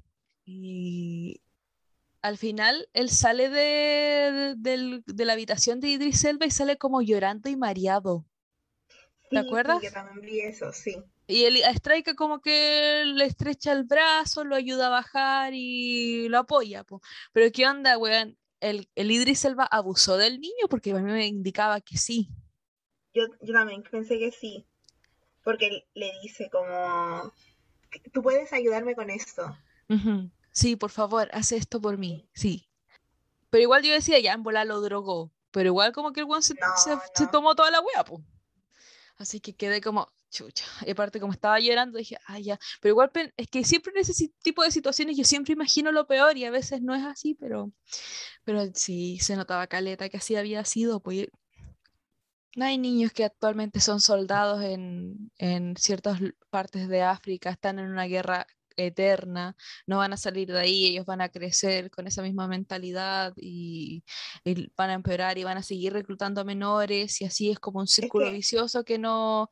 Es que, claro, o sea, es como la vida como es nomás, pero mm, no sé, pienso que de pronto sí son países muy abandonados y esos niños realmente están muy abandonados porque independiente que, ponte tú, la ONU o UNICEF se interfieran en, estos conflictos, en realidad nunca hacen nada más radical. Como que siento que realmente esos lugares son tierra como de nadie. Sí, pero la película igual lo plasma súper bien, no creo que lo plasme desde el morbo. Muy respetuoso lo que quería mostrar porque a la larga estaban viviendo una guerra, tenía que ver sangre, se, explica. Era un niño nada más. Weón, qué buena actuación la del cabro chico. Y la de Idris Elba, weón. Y, y a mí me gustaba el inglés del niño, cómo lo pronunciaba y, el, como el acento. Espérate, creo que el acento se llama Chui. Chui el acento de Idris Elba, ¿cachai? Todo me parece súper condensado, muy perfecto, ¿cachai? Y muy buena película, güey. Es muy buena película. Yo la tenía como en mi lista de hace mucho tiempo y no quería verla porque a ti, como tú dijiste que las películas como de época, no sé si romance de época específicamente, no, no es como tu género favorito, no te pega tanto. Y a mí las películas de guerra yo las tengo, no, no es que soy reacia a ellas, pero sé que termino mal viéndolas. Siento que me da mucha pena verlas, eh, donde la gente como que sufre por un poder mayor, me, parece súper cuático y aquí es, obviamente iba a ser ese caso. Entonces, oh, me alegra haberla visto, me alegra haberla visto, pero al mismo tiempo es como, no, es terrible, es terrible. Qué, qué triste. Esta es una película bien terrible. Pero, ahí te das cuenta. Terrible, pero buena. Te das cuenta de lo versátil que es el Fukunaga, po.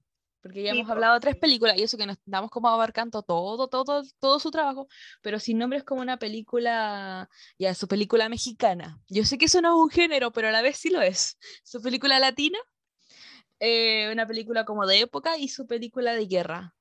Pero igual pienso, eh, pienso que, mm, que en el fondo igual tenemos Jane. Bueno, no, no. No, no, no, no, no. no era la conclusión a la que quería llegar. ¿Pero estás de acuerdo entonces? Sí, estoy de acuerdo, estoy de acuerdo. Solo iba como a mencionar que mm, igual este esta temática de, no sé, social, entre comillas, se ve reflejada en Sin Nombre y acá en en Beast of No Nation. Pero quizás pueda ser como gente desfavorecida, supongo. Claro. Como que siente que no, no sirve para, para, ser querido en la sociedad. Yo creo que ahí es donde entran mejor las tres, porque son eh, inmigrantes en la primera película, la otra es Jane, porque derechamente eh, no la quieren, al lugar a donde va no, no, la quieren, ¿cachai? A pesar de que ella no le ha hecho daño, no le ha hecho ningún daño a nadie, es como es simplemente, y de esa forma puedes verlo, y en Beast of No Nation es un niño viviendo en, en una guerra civil. Eh, pongámosle nota, pongámosle nota a Bestia sin Patria. ¿Qué nota le pones tú? Porque yo dije al principio la nota en Jane ¿Qué nota le pones tú? Eh, yo le voy a poner un 8,5 eh, a Beast of No Nation. Me parece una película muy buena, eh, muy, muy atrapadora, ¿cómo se dice? Cautivante, cautivante. Em, las actuaciones están súper bien y simplemente le voy a poner el 8,5 por, porque esta primera parte no... Básicamente por el carácter de que me costó agarrarle el hilo. 8,5, buena nota, buena nota. Eh, yo por mi parte le pongo 9.5 Creo que es muy precisa, precisa, concisa, respetuosa. Eh, eso sí, ¿por qué no le pongo el 10? Porque ya, la película dura 2 horas 17. Siento que abarcan demasiado, demasiado. Yo me pasó que iba como en el minuto 40 y decía, bueno, han pasado muchas cosas. Podría haber sido esta película una miniserie. Fácil. Eh, y eso igual cansa, no digo que aburra, pero al final como que tú te sientes cansado, porque es natural es natural cansarse de estar mirando a una pantalla por más de dos horas. ¿Eh? en una posición fija, entiéndase, porque no puede estar como cuatro horas en el computador, qué sé yo. Pero sí, eso me pasó, pero ok, como que hay gente que se ve como una serie sin parar se la maratonea. Yo no, yo como he dicho, yo no sirvo para eso, yo me tomo el tiempo. Y por eso cuando las películas tienen como más de dos horas de duración, trato de tomármelo con toda la calma del mundo. Y si tengo que ponerle en pausa para despejarme un poquito, lo hago. No pierdo ni el hilo. Así que. Exacto. Bueno, bueno, bueno, bueno, bueno, bueno, bueno. Allá. Ah, Aquí quiero ocupar un espacio breve para hablar de otras pegas de Fukunaga, porque nosotros mencionamos tres de sus películas. Eh, ahora está en el cine la nueva de James Bond, que está dirigida por, e, él, que es la última película del Daniel Craig como James Bond, y ya no se sabe quién más va a ser James Bond. Eh, dicen que Idris Elba podría ser James Bond, como que todos quieren que sea Idris Elba, y también lo apoyo. Pero eh, no vimos esta película, bueno, la Cata tendrá sus razones, pero en mi caso, eh, ver esta película significaba abarcarme en muchas otras películas de James Bond, porque son una saga de películas. Y eh, James Bond me gusta, pero eh, no he entrado en su hype nunca. Y en realidad esa es la razón eh, ha tenido buenas críticas, como que mucha gente le ha gustado y mm, bueno, eh, sí, esa es como su última película, que no, no te sé que no hablamos de ella. Eh, también tiene trabajo en HBO, hizo la primera temporada de True Detective, que es como la única temporada buena de esa serie. porque tiene tres temporadas, pero él como que las otras ha manejado como productor ejecutivo pero él escribió, no, no sé si escribió, pero dirigió todos los capítulos de la primera temporada y en Netflix tiene su serie Mania, que está protagonizada por Jonah Hill y la Emma Stone, que yo la recomiendo caleta. De hecho, me gustaría, la recomendaría los recomendados, pero no te sé qué es de Fukunaga. Eh, la historia, por si les interesa verla, porque está en Netflix y la verdad es que estaba muy tirada, yo creo que es muy buena. Es sobre dos personas que están en un claro cuadro depresivo, cada uno por distintas razones que deciden entrar a un experimento, una especie de experimento de un laboratorio, porque van a promocionar una nueva pastilla. Ellos serían como su... Cuando... ¿Conejillo de Indias? Eso, conejillo, conejillo de Indias, y ahí ellos van, aparte ellos se hacen como amigos, ellos en realidad tienen como una conexión especial. Y ahí van lidiando con sus propios demonios y encuentro súper interesante. Está como en el mismo plano de The Truman Show, como en ese estilo más o menos. Si te gusta The Truman Show, puedes verla. Y actúa en la raja y es súper futurista. Mucho recurso futurista. Muy, muy buena. Y Ah, y claro, eh, escribió junto con otros dos pelotudos la primera, el guion de la primera película de It, que no volvió para la segunda parte de It, por eso eso, eso le hace una mala película, It capítulo 2. Y no sé si tú la has visto, Cata, ¿la viste? Sí, la capítulo 2. No, me gusta. O sea, la vi en el cine, ya para empezar me, me huevió un poquito que durase como tres horas en realidad esa película puede haber durado una hora veinte fácilmente, weón. No, se nota que no tienen la misma mano. la, gente podrá decir, es que son adultos, pues ya no son niños, pero ya, yo pienso que eso ya es como, es como eh, defender una mala escritura porque creo que quien escribió eh, It 2 es, hizo como, escribió como, no sé, estas siniestros, estas películas de terror actuales que yo no las encuentro malas, pero como que no van al a It 2 ni cagando. O, ay, no sé si eh, Anabel, no estoy segura, pero eh, un, un, tipo que ha escrito ese tipo de películas y como dije al principio, como que Fukunaga le pega en el, clavo en el ojo, no lo sé. no lo sé, eh, uno nota como lo buena que es la primera de It y cuando ves la dos como que caché al tiro que hay un wah, wah, wah. Eso, por eso a mí me encanta It, me fascina la primera y se nota el tiro que escribió mano, metió mano en esa historia metió mano en esa historia. Si hay cosas buenas en esa película es por Fukunaga. I'm just saying. No puedes estar de acuerdo conmigo, pero yo se lo digo. Y, eso, ahora actualmente está metido más en, en, la televisión, siendo productor. Y ya bueno, ahora que sacó una película de James Bond, que en teoría debió haber salido el año pasado. pero bueno, pandemia salió ahora. Y ¿qué otra cosa? ¿Con qué otra cosa nos sorprenderá? El caballero es tan versátil que puede salir con una película. ¿Qué película podría sacar ahora? Eh, ¿Qué estilo, Cata? ¿Qué se te ocurre? Western. Oh, sí, sí, sí, sí, sí, sí, Yo hubiese dicho como futurista, pero Maniac es como de ese estilo. Eh, claro, western. Ese es Kari Yoyo Fukunaga eh, es joven, tiene 44 años y ha, y ha hecho hartas cosas, así que... Uh, uh, uh. Eh, ¿Qué opinas tú como director? ¿Cómo lo ves como director? Como director, eh, creo que me sorprende que no sea tan conocido. Y ahora ya dirigiendo las de James Bond, con Jane Eyre, con eh, Beast, of, Beast, of No Nations, eh, me sorprendió la verdad que no fuese conocido, por lo menos para mí no era conocido. Entonces, sí, eh, creo que le veo futuro, sé que, que va a tener en un par de años más varios proyectos, como que le veo ese futuro. Quizás va a tener proyectos más como hollywoodense, más como más importantes. Ojalá. Honestamente, es... él no es como la una Coca-Cola en el desierto. Pero sabe entregar, sabe cuando le, piden que haga la tarea, él hace la tarea. Eso, estoy de acuerdo con eso, que, que es como muy correcto y podemos ver que de sus películas ninguna es como hoy esta estaba fome. No, todas eran muy parejitas.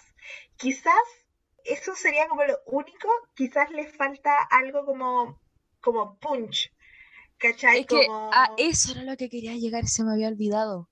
Que ese punch lo tuvo con Beast of No Nation, pero la gente suele olvidarla porque es, como dije, es la primera película, eh, producción original de Netflix y tuvo caleta de controversia porque no la querían exhibir en festivales, no la querían eh, agregar en los Óscares, en eh, la crítica extranjera, porque era una película de Netflix. Y ahí empezó a quedar el despelote porque muchos dijeron, si es de Netflix, no es cine, no es cine si es de una plataforma de streaming.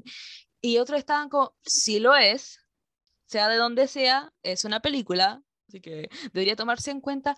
Y más que alabarla como buena película, lo es, como que la gente la recuerda por eso, como los de alto mando no la quisieron pescar por lo mismo. Y pienso que es muy buena, así eh, como que quedó de boca en boca nomás.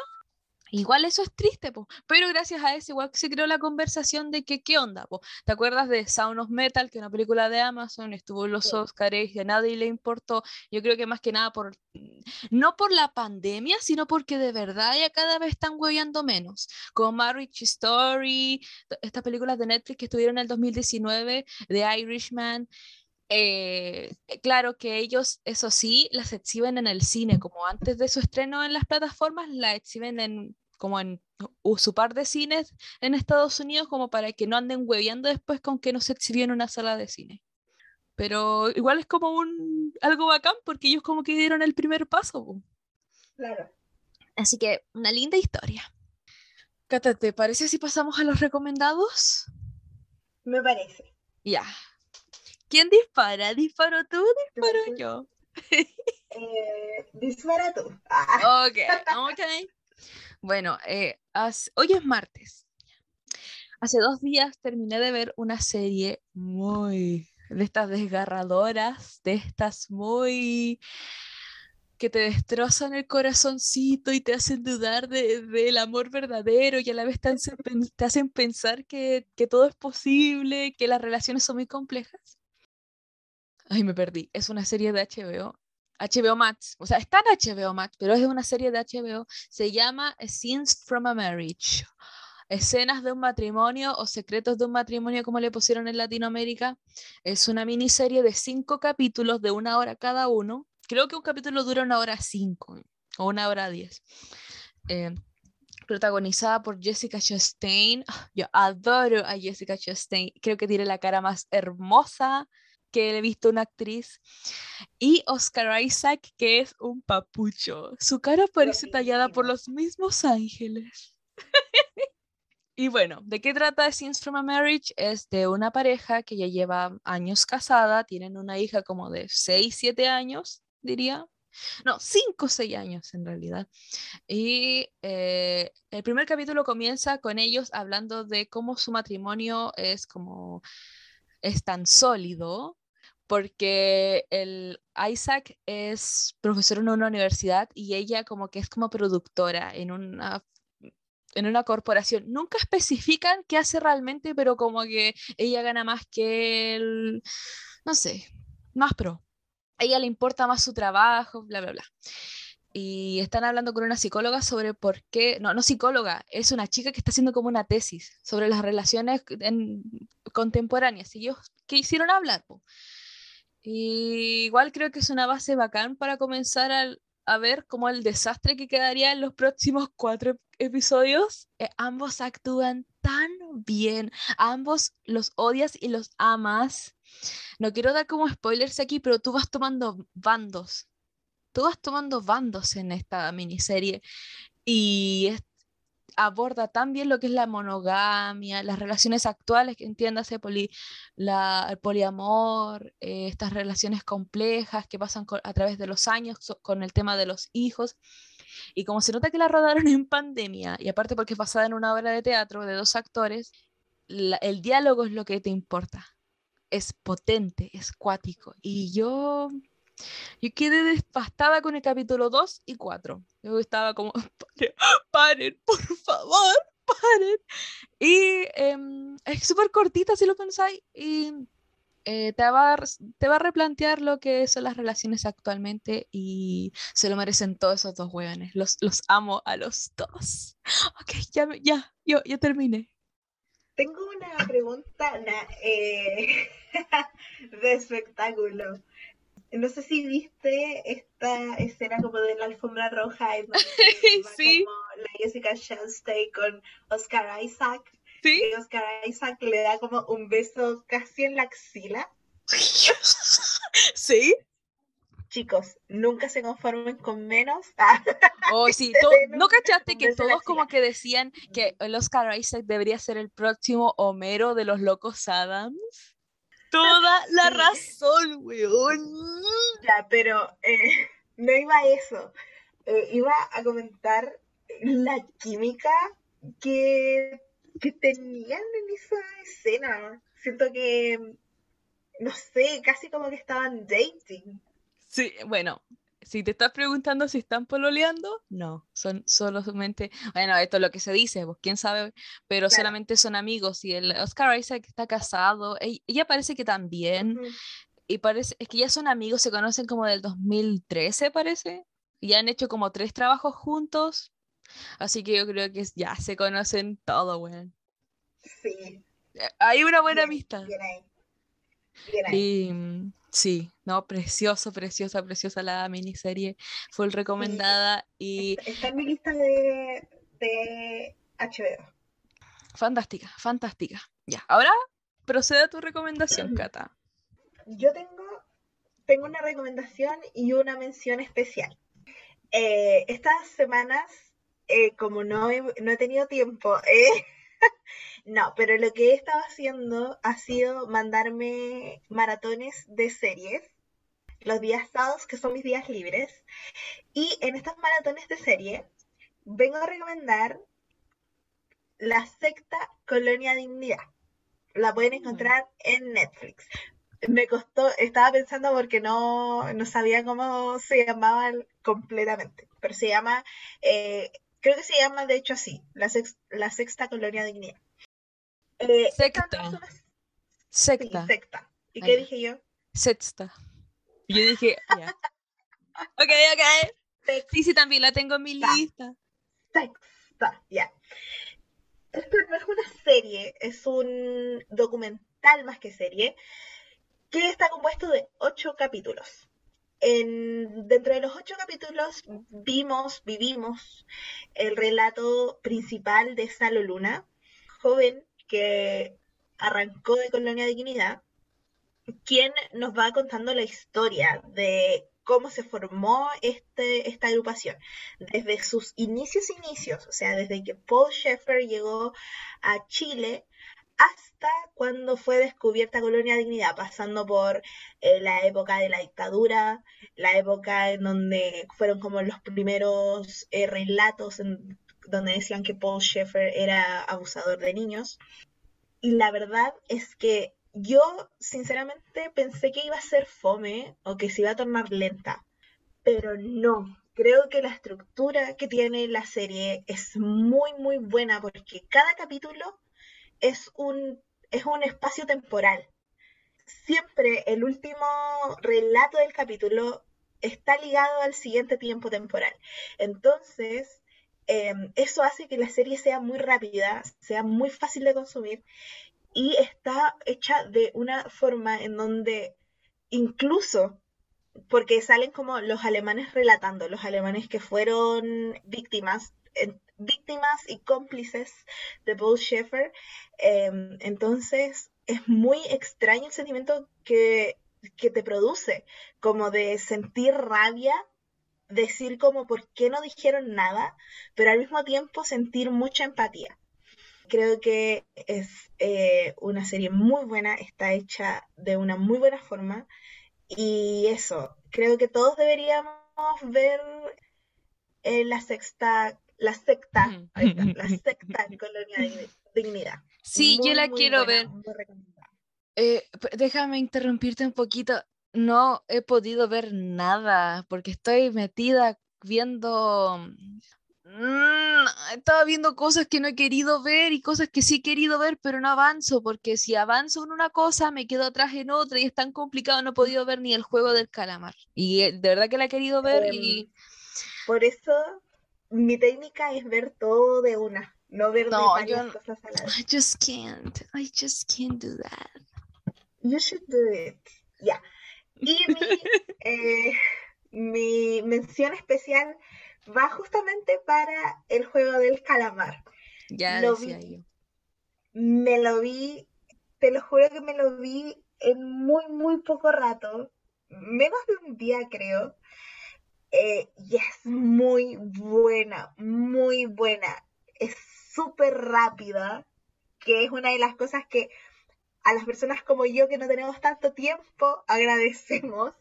Es muy fácil de ver y por Dios, es que te, cuando te digo que no tiene ni un capítulo fome, ni un capítulo en donde tú digas, mm, aquí están como que se están quedando atrás, ninguno. O sea, yo pienso en algún capítulo que no me haya gustado y no puedo decir ninguno. Así que, bien el juego del calamar, bien hecho, tiene pero merecidísimo eh, todo el... ¿El hype? el hype que ha tenido. Lo tiene, pero más que merecido. Es que no quiero especular nada porque voy a quedar como tonta, pero dicen que es medio como los juegos del hambre. tiene como las vibras. Tiene las, las vibes, tiene las vibes de los juegos del hambre y tienen de otra cosa, pero se me olvidó en este momento. Battle Royale. No, no es como Battle Royale, porque Battle Royale es que.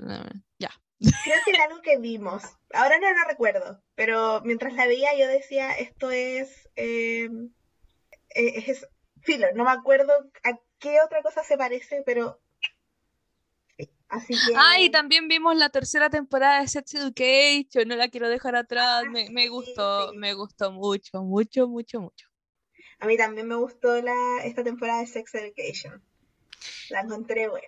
Siento que le hicieron justicia a hartos personajes, siento igual que mi favorita es la 2, sigue siendo la 2. Eh, pero igual, como dije, le hicieron justicia a caleta de personajes, eh, no se mandaron cagaditas. Cuando digo cagaditas me acuerdo del Rajim. Y, y sí, sí, me da miedo igual como que se alargue tipo como siete temporadas, ocho temporadas. Igual no te miento, igual eso como que me, me, me intriga, pero hasta el momento va bien, me gusta. Yo no creo que se alargue, yo creo que la van a parar porque mm, yo creo que están conscientes de que si la alargan va a perder el... Porque Dicen- sinceramente yo siento que Sex Education no es una serie para generar tantas temporadas. No, yo tampoco, pero le va súper bien, por eso lo digo. Sí, sí. Uy, ¿qué va a decir? ¡Ay! Ah, sí, dicen Ahora- que la cuarta temporada no, no va a estar como. Dicen, porque ni siquiera lo han confirmado que no va a estar la Maeve, la, la Emma Radcliffe, no sé cómo es su nombre, que igual para mí tiene sentido, pero igual es como. oh. Quizás por eso inventaron weas de que se iba a Estados Unidos, po. ¿Quién sabe? Claro, capaz. Así que bueno, me gusta, mantiene al público eh, discutiendo y eso es lo que me gusta de una serie, que no tiene como una sola línea, como que uno se puede quejar de, muchas cosas. Para bien, para bien, obviamente. También recordar que eh, desde ahora, ahora fin de año, es temporada de, de series. Ah, eh, han estado subiendo varias series a, a Netflix y se vienen como las classic. ¿Cuáles? Em, sé que para el otro año, para eh, el verano, va a llegar Stranger Things, creo. Te ah, ¿verdad que ya, ya te gusta? Sí, a mí sí me gusta Stranger Things. Ok. Don't Judge Me. No, no, Eh, no. se- ¿Cómo podría? que- tienen que subir la, la nueva temporada de, de Better Call Saul, así que esta es como una buena temporada. ¿Y, ¿Y esa sería la última temporada o como que todavía tiene Ay, para más? sí, dicen que sí.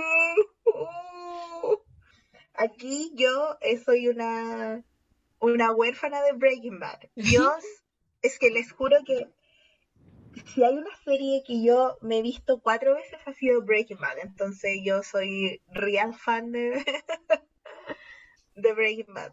Por lo tanto, me duele que se acabe Better Call Saul. Pero a veces que terminen pronto es para bien, pues porque te hacen quererlas aún más. pues.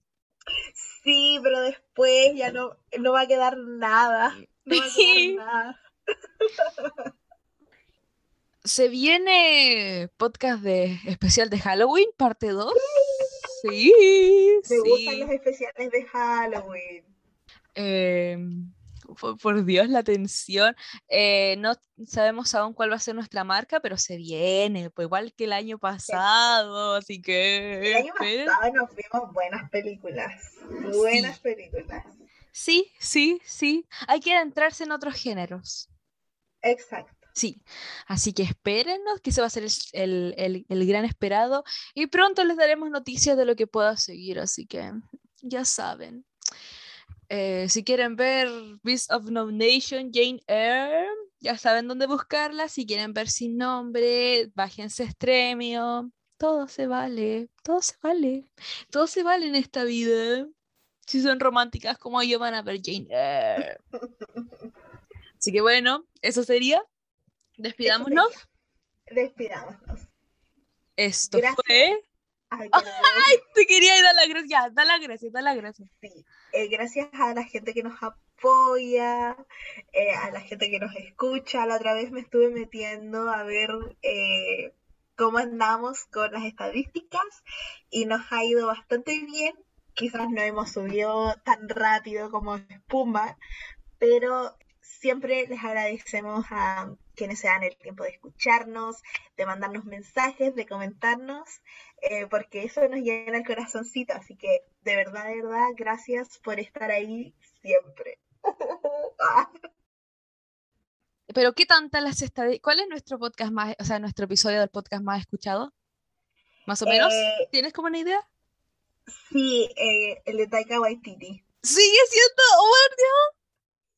Y de hecho la otra vez eh, recibí un mensaje que nos dijeron como, oye, estaba muy bueno el podcast de Taika Waititi. Y yo, "Ay, es mi podcast favorito.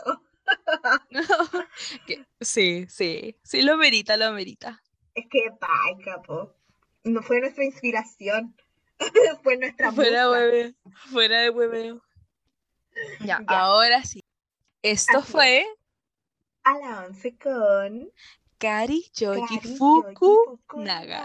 Uh, ¿cuánto saldrá derecho eso? Bueno, no importa. bye bye. Bye.